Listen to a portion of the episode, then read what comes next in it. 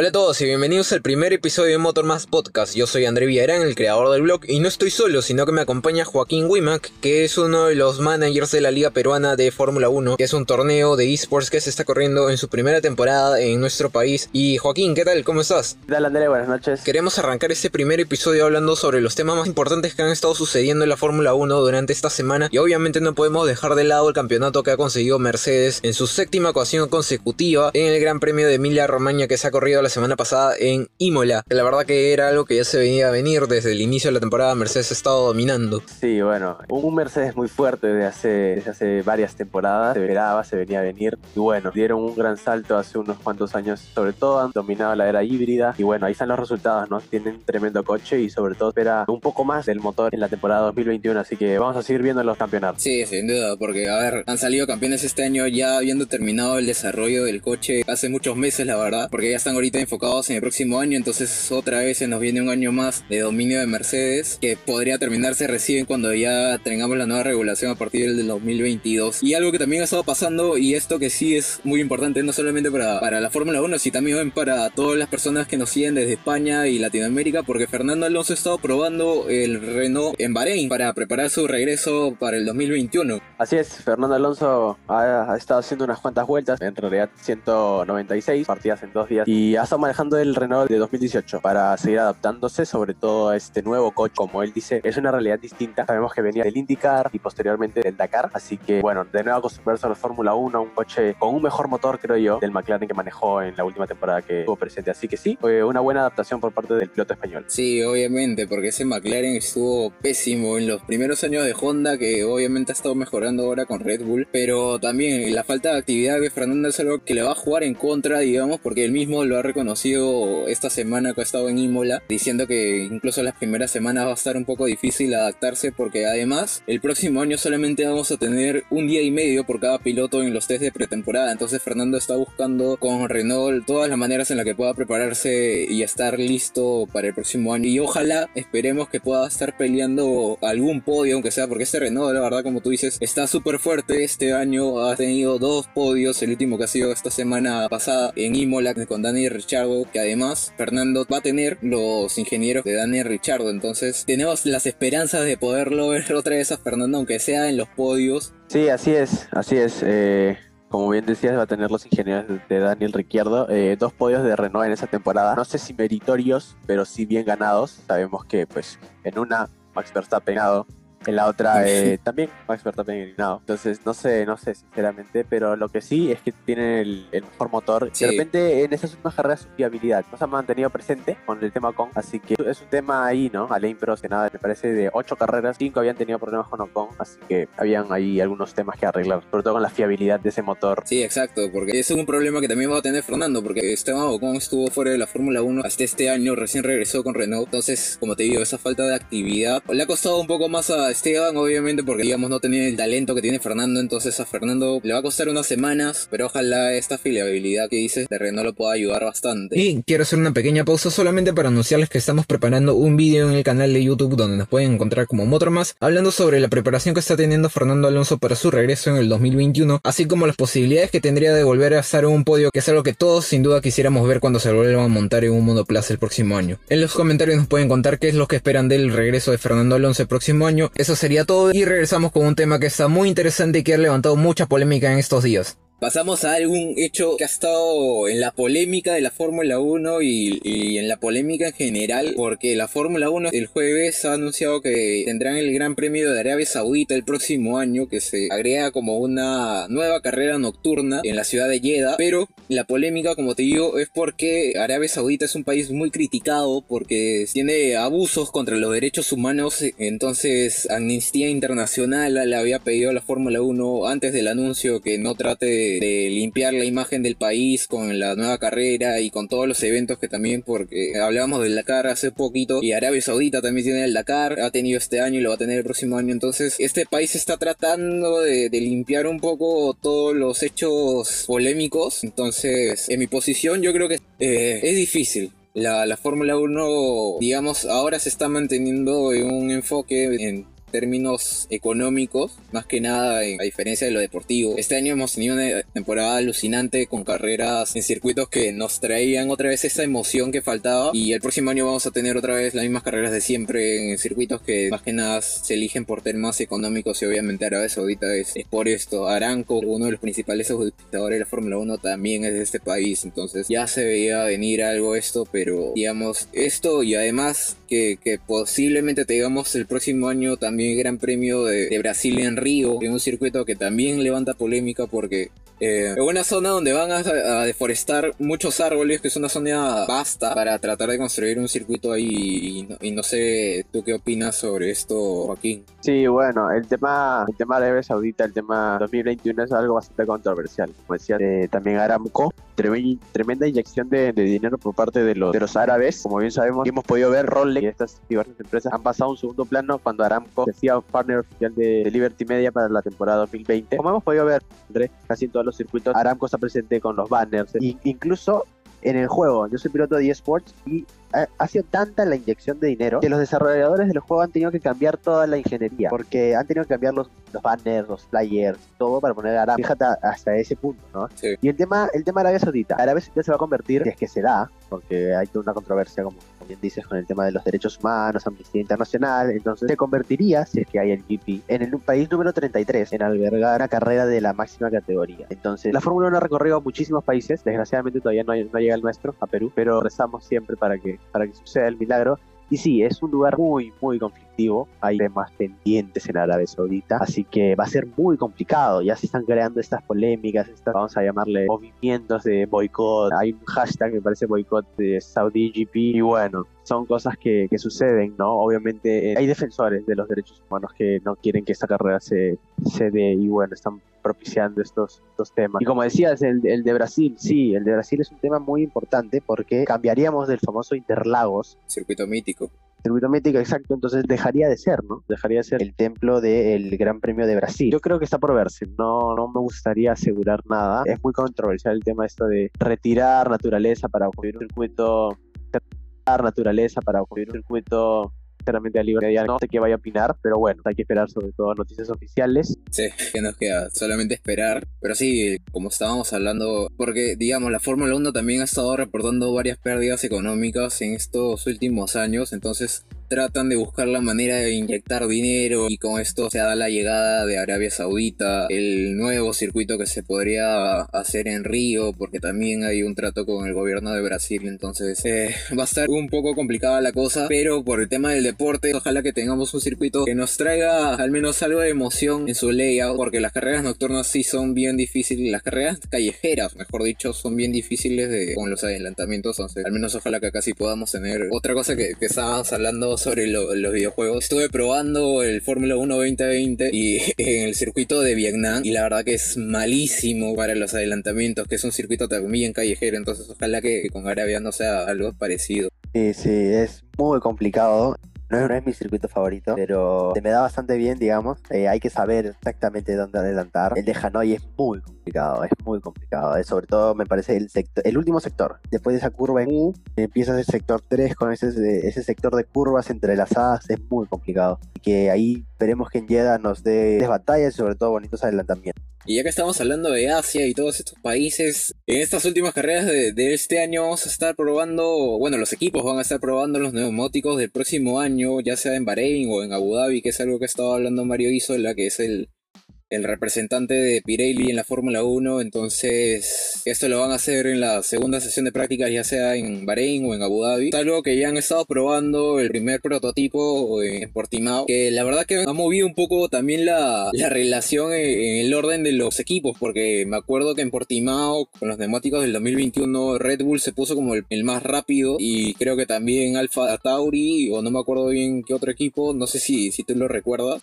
McLaren también tuvo un buen, un buen desempeño en, esta prueba de prototipos. Renault también estuvo bastante fuerte. El que le fue un poquito abajo fue a Racing Point, casi dio forcillo. a Racing Point, pero, pero ahí va, ¿no? Como, como mencionaba, sí. Será en Bahrein o en Abu Dhabi. Eso está confirmado. En uno de los dos se va a hacer este test. Ya, estos ya son los una vez recogidos los datos de los prototipos en Portimao. Como bien saben, Pirelli ha sentado este nuevo acuerdo con la FIA para que le devuelvan a dar este espacio y a cerrar el tema neumático 2021. Neumáticos 2021 que vienen con algunos cambios, pero para 2022 se vienen con más cambios. Parece que el aro va a ser distinto.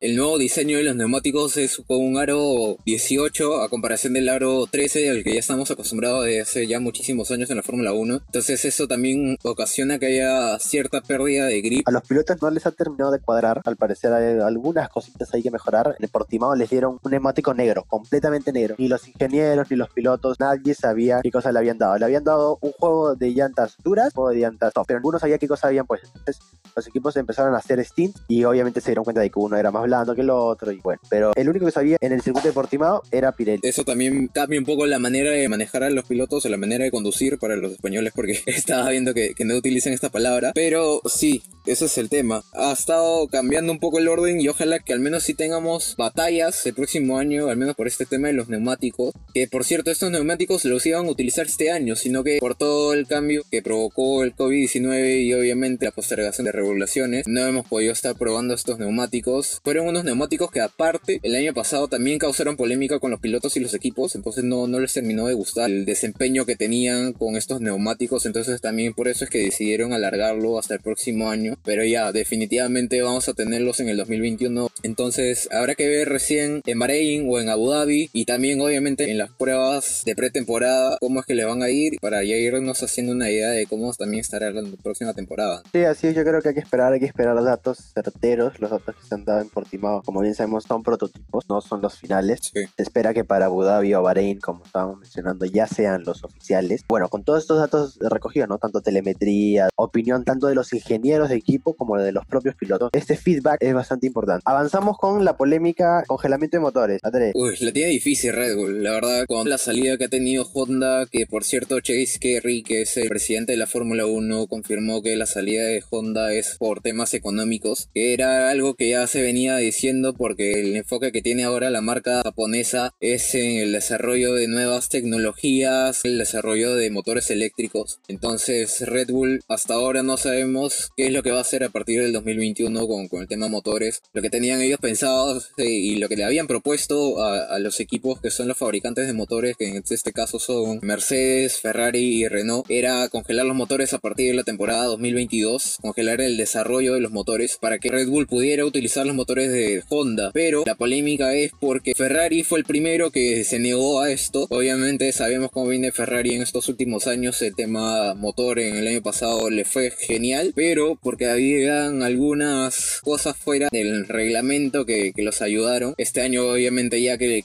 lo regularizaron todo, ya sabemos cómo les está yendo y entonces lo que está enfocado Ferrari es en el desarrollo del motor, volver a estar en las posiciones importantes en las que ya están acostumbrados, aunque sea en la pelea por los podios justamente con Red Bull. Entonces Ferrari se negó, Matías Binotto dijo que no. Después, ahora recién esta semana, Renault también se ha negado. A ver, digamos, lo de Renault puede ser o simplemente porque no quieren ayudar a Red Bull o también lo están viendo como una forma de inyectar dinero porque obviamente si es que ya Red Bull no puede utilizar los motores de Honda porque a partir del 2022 ya tienen nueva regulación que afecta todo el desarrollo del coche también. Red Bull tendría que acudir a ellos para poder tener el motor de Renault en su equipo principal y también en Alfa Tauri. Mercedes era el único equipo que sí había mostrado su apoyo a Red Bull, básicamente porque Toto dijo que, que sí estaba a favor del congelamiento. Obviamente Mercedes ya sabemos, como les estábamos comentando en la primera parte, ya había terminado el desarrollo de este coche hace meses atrás. Ya empezaron con el desarrollo incluso el 2021 y quién sabe si es que ya tienen en planes lo del 2022. Entonces lo que terminamos es que Red Bull la va a tener difícil y lo más probable de las opciones es que, vuelvan con Renault a una relación tóxica porque sabemos cómo fue el trato entre Christian Horner, Helmut Marco y Cyril Abiteboul. Aparte ya tendremos un episodio más para Drive to Survive, entonces ya veremos qué estará pasando. Sí, bueno, en verdad eh, el tema de, de, Red Bull es bastante complicado. Se decía que tanto Helmut Marko como Christian Horner habían viajado a la central de Red Bull en Austria para tratar de negociar con los dueños de equipo, gerentes generales, el tema de la compra de los planos del motor Honda, para ver si le compraban el diseño, el desarrollo del motor y poder ellos seguir desarrollando este motor que les está dando muy buen resultado. Así que no sería una mala idea. Sinceramente no lo veo por ese lado, no, no veo por ese lado después de las declaraciones de Helmut Marko que decían que no era la prioridad de Red Bull convertirse en un fabricante de motores. Sabemos que los de Red Bull no enfatizan en ser un equipo desarrollador de su propio motor, sí prefieren desarrollar su propia aerodinámica, es decir, tienen el mejor coche aerodinámico, puedo decir. De los últimos años. Porque con un motor inferior, exacto, con un, con un motor inferior pueden dar batalla a un coche que tiene motor y aerodinámica mejor que es el Mercedes. El tema del congelamiento de motores es un tema bastante polémico porque solo le beneficiaría a Red Bull y a los demás, porque Mercedes si es que afirma, pues perdería un poquito, pero ya de por sí tiene un tremendo motor. Los demás necesitan, y es más, como vemos Alfa Tauri, Renault, Racing Point, McLaren, en cada carrera traen actualizaciones, tanto de motor como de chasis. Entonces esto frenaría este desarrollo. Ahorita nos estamos quedando con tres proveedores, no le quedan más a Red Bull. Sí. André, ¿tienes la información? Me parece que McLaren el próximo año lleva motor Mercedes. Sí, sí ¿no? McLaren va a dar el motor Mercedes el próximo año. Tremendo carro que se viene para Lando Norris y para Daniel Ricciardo. Eh, no hay que tener muchas esperanzas porque, a ver, el, el, McLaren de este año ha estado fabricado, desarrollado, basándose en el motor de Renault. Entonces han tenido que hacer varios cambios porque recordar que el próximo año vamos a tener básicamente los mismos coches que están en la parrilla actualmente. Entonces están haciendo los cambios necesarios para poder adaptar el Mercedes. Sí. Esperemos, ojalá de verdad que sí pueda regresar ese, ese poder de McLaren Mercedes que, que tuvimos sí. en años anteriores, incluso cuando estuvo Lewis Hamilton en el año 2007, en especial el 2008 cuando consiguieron el campeonato mundial. Pero sí, hay que esperar a ver cómo, cómo se adapta la verdad que ese McLaren. Nos vamos con el tema Alfa Tauri y Yuki Tsunoda. Helmut Marko la dejó clarísimo. Sí. Al parecer va a ser el sustituto de Daniel Kvyat. Que se hizo un carrerón, por cierto, en Imola. Sí, como él mismo decía en sus redes sociales, después de tantas malas rachas como ha tenido en esta temporada 2020, el ruso ha podido pues quedar en una muy buena posición. Pero obviamente, en general, no, no tenía muchas esperanzas Daniel Kvyat, la verdad. Sinceramente creo que le falta, le falta un poquito más, no sé si es el carro, bueno, igual Pierre Gasly también. Yo creo que es el piloto de la temporada, la verdad. Está haciendo una temporada alucinante. Sí, yo creo que sí, yo creo que sí. El tema viene con Yuki Tsunoda, como te decía, Marko ha dejado clarísimo que posiblemente firmarán con Yuki Tsunoda para el 2021. Sí, a ver, Yuki es un piloto muy bueno que sigue en la Fórmula 2, que ha estado mostrando resultados buenos incluso en el top 5 de la Fórmula 2. Tsunoda no solamente está peleando el top 5, está peleando el top 3, está detrás de Mick Schumacher y Callum él se encuentra ahí con el equipo Carlin. Pero hay dos cosas que, que, juegan un poco, digamos, en contra de él para su llegada a la Fórmula 1. El principal es el tema de los puntos en la superlicencia. Sí.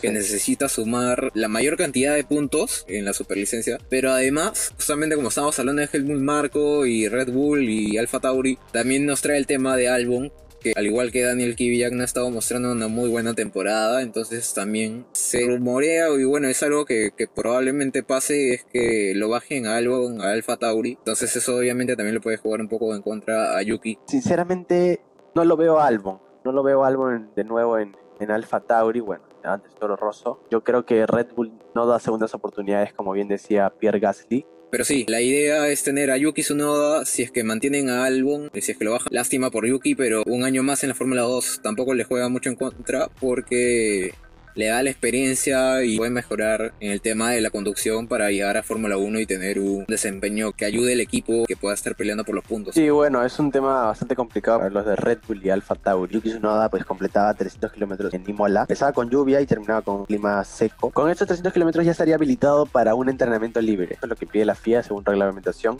para que el piloto pueda acceder a un entrenamiento libre con el carro de este año. El tema también se le complica a Tsunoda con la salida de Honda. Al parecer el acuerdo era, ok, mantengo Honda, pero ingresa su Noda. Sí, porque su Noda llegó a la academia de Red Bull auspiciado por Honda y esta salida se decía que también bajaba las posibilidades de Yuki, pero lo que dijeron casi inmediatamente después del anuncio de Honda, Christian Horner o Helmut Marko dijeron que seguían ellos apostando como Red Bull, como el equipo, como la academia por Yuki, entonces sí tiene las opciones, obviamente falta el tema del punto de la superlicencia y en caso también lo bajen a Albon, se le caerían un poco las opciones a Yuki. Sí, es verdad. Y bueno, nos vamos con los últimos dos puntos. Tema Checo Pérez. Hay un jefe de equipo que no ha revelado su identidad. Al parecer el mexicano aporta 3 millones de dólares solo en patrocinios, así que es un ingreso fuerte para el equipo en el que esté o bueno, si es que se mantiene, ¿no? Sí.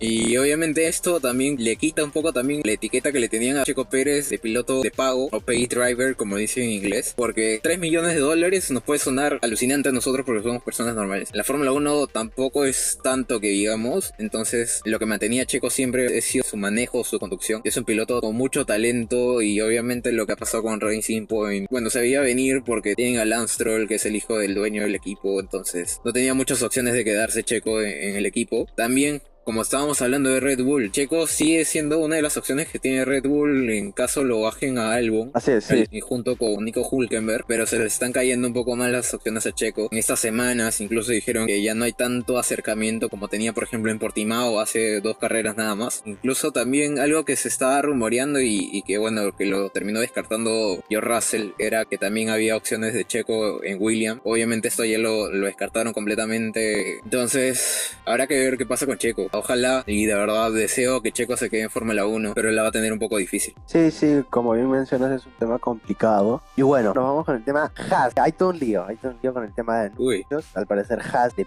pidió a Alfa Romeo que no haga el anuncio todavía de la renovación de los pilotos 2020, tanto de Giovinazzi como de Raikkonen. Así que hay todo un lío. No sé si Mick Schumacher se va ahí al equipo estadounidense. Calum Milu también está ahí en la pelea. Bueno, hay tres pilotos de la Ferrari Driver Academy que están detrás. Así que vamos a ver ahí a dónde, dónde se pueden acomodar. Es un tema bastante Sí. Tienen ahí en conversaciones tanto Gunter Steiner por parte de Haas como los diferentes pilotos de la Ferrari Driver Academy, como habíamos dicho. Al parecer, Nikita Mazepin, su familia estaba viendo para ver si inyectaba algo en el equipo Haas. Exacto, se decía que lo iban a comprar, al final descartaron la compra, lo dijo el propio Jim Haas, que es el dueño del equipo. Pero sí, como dices, se viene una posible inyección de dinero por parte de la familia Mazepin y obviamente ya ese primer asiento de Haas prácticamente está asegurado con Nikita. El segundo asiento es donde viene la pelea porque hay tres pilotos, como tú lo dices, los más seguros que podrían ser son Mick Schumacher y Calum Aylot. Una pena por Robert Schwarzman, que también estaba en la pelea por estos asientos. Y obviamente esto se complicó un poco también con el anuncio de la renovación de los dos pilotos en Alfa Romeo, porque se tenía pensado que iba a ser la alineación del 2021 Kimi Raikkonen junto con Mick Schumacher, que iba a ser una alineación alucinante para todos, obviamente por el apellido Schumacher junto con Kimi Raikkonen, obviamente Mick podría haber aprendido muchísimo a través de Kimi, pero se viene complicado esta renovación que tiene Haas, obviamente va a tener dos pilotos jóvenes. Sí, es verdad, es un tema, ¿no? La renovación del equipo y sobre todo con caras nuevas. Esperemos que, que le vaya bien, sean los pilotos que vayan a estar en el equipo. Va a ser muy bueno, le va a dar un respiro a la parrilla. Esta renovación con pilotos jóvenes me recuerda a McLaren. Cuando salió Fernando Alonso, llegaban dos pilotos jóvenes, Lando Norris y Carlos Sainz, y les fue bien. Obviamente Carlos tenía mucha más experiencia en Fórmula 1 por los años con Toro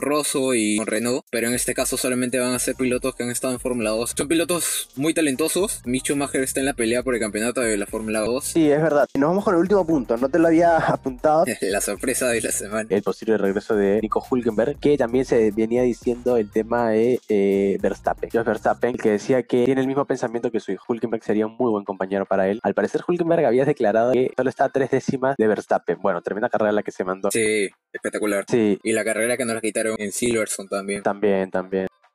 También. Ajá. Y bueno, acá estaba buscando un poco más de información y al parecer ya está casi por confirmado por Sky Sport Italia que Schumacher tiene un pie adentro y un pie afuera de ese Haas y quita Mazepin también. O sea que solo faltaría el anuncio. Justamente ahora que hablaba de Sky Sports me recordaste que en el Notebook, que es el programa que tiene Ted Kravis, periodista de Sky Sports Gran Bretaña, después de la carrera justo se encontró con G. Haas, había dicho que en las próximas dos semanas vamos a tener el anuncio, entonces sería la semana después del Gran Premio de Turquía que se nos viene este domingo. Y como dice Sil, la, la opción más segura que vaya a suceder es Nikita Mazepin con Mick Schumacher y ojalá que esta renovación le vaya bien a Haas. Eso ha sido todo por este primer episodio de Motor Más, un podcast donde no solamente vamos a estar hablando de las noticias más importantes de la Fórmula 1 de cada semana, sino que también durante las semanas de Gran Premio vamos a tener episodios especiales, uno con la previa con toda la información de cómo están llegando los pilotos y los equipos, y otro analizando el desempeño de todos y obviamente vamos a estar debatiendo cuál ha sido el piloto del día de esa ocasión. Ha sido un gustazo tenerte en este primer episodio Joaquín y desde ya te invito para los siguientes capítulos. Gracias André por, por la invitación. Y les cuento a todos que nos pueden seguir en Instagram como arroba motormas-bajo donde vamos a estar publicando todas las noticias de la actualidad Y no solo eso, sino que también pueden encontrar highlights de las carreras históricas de la Fórmula 1 y además van a encontrar información adicional para todos los grandes premios que faltan en el calendario. También les cuento que pueden seguir a Joaquín y a toda la Liga Peruana de Fórmula 1 en Instagram como Liga Peruana Fórmula 1 para que estén al tanto de la segunda temporada que se viene muy buena la verdad, a la que también pueden entrar porque las inscripciones están abiertas y les cuento que también me pueden seguir en Twitch como GT Villa, donde voy a hacer algunas transmisiones durante las sesiones de cual y la carrera para comentar junto con ustedes en vivo todo lo que está pasando en ese momento.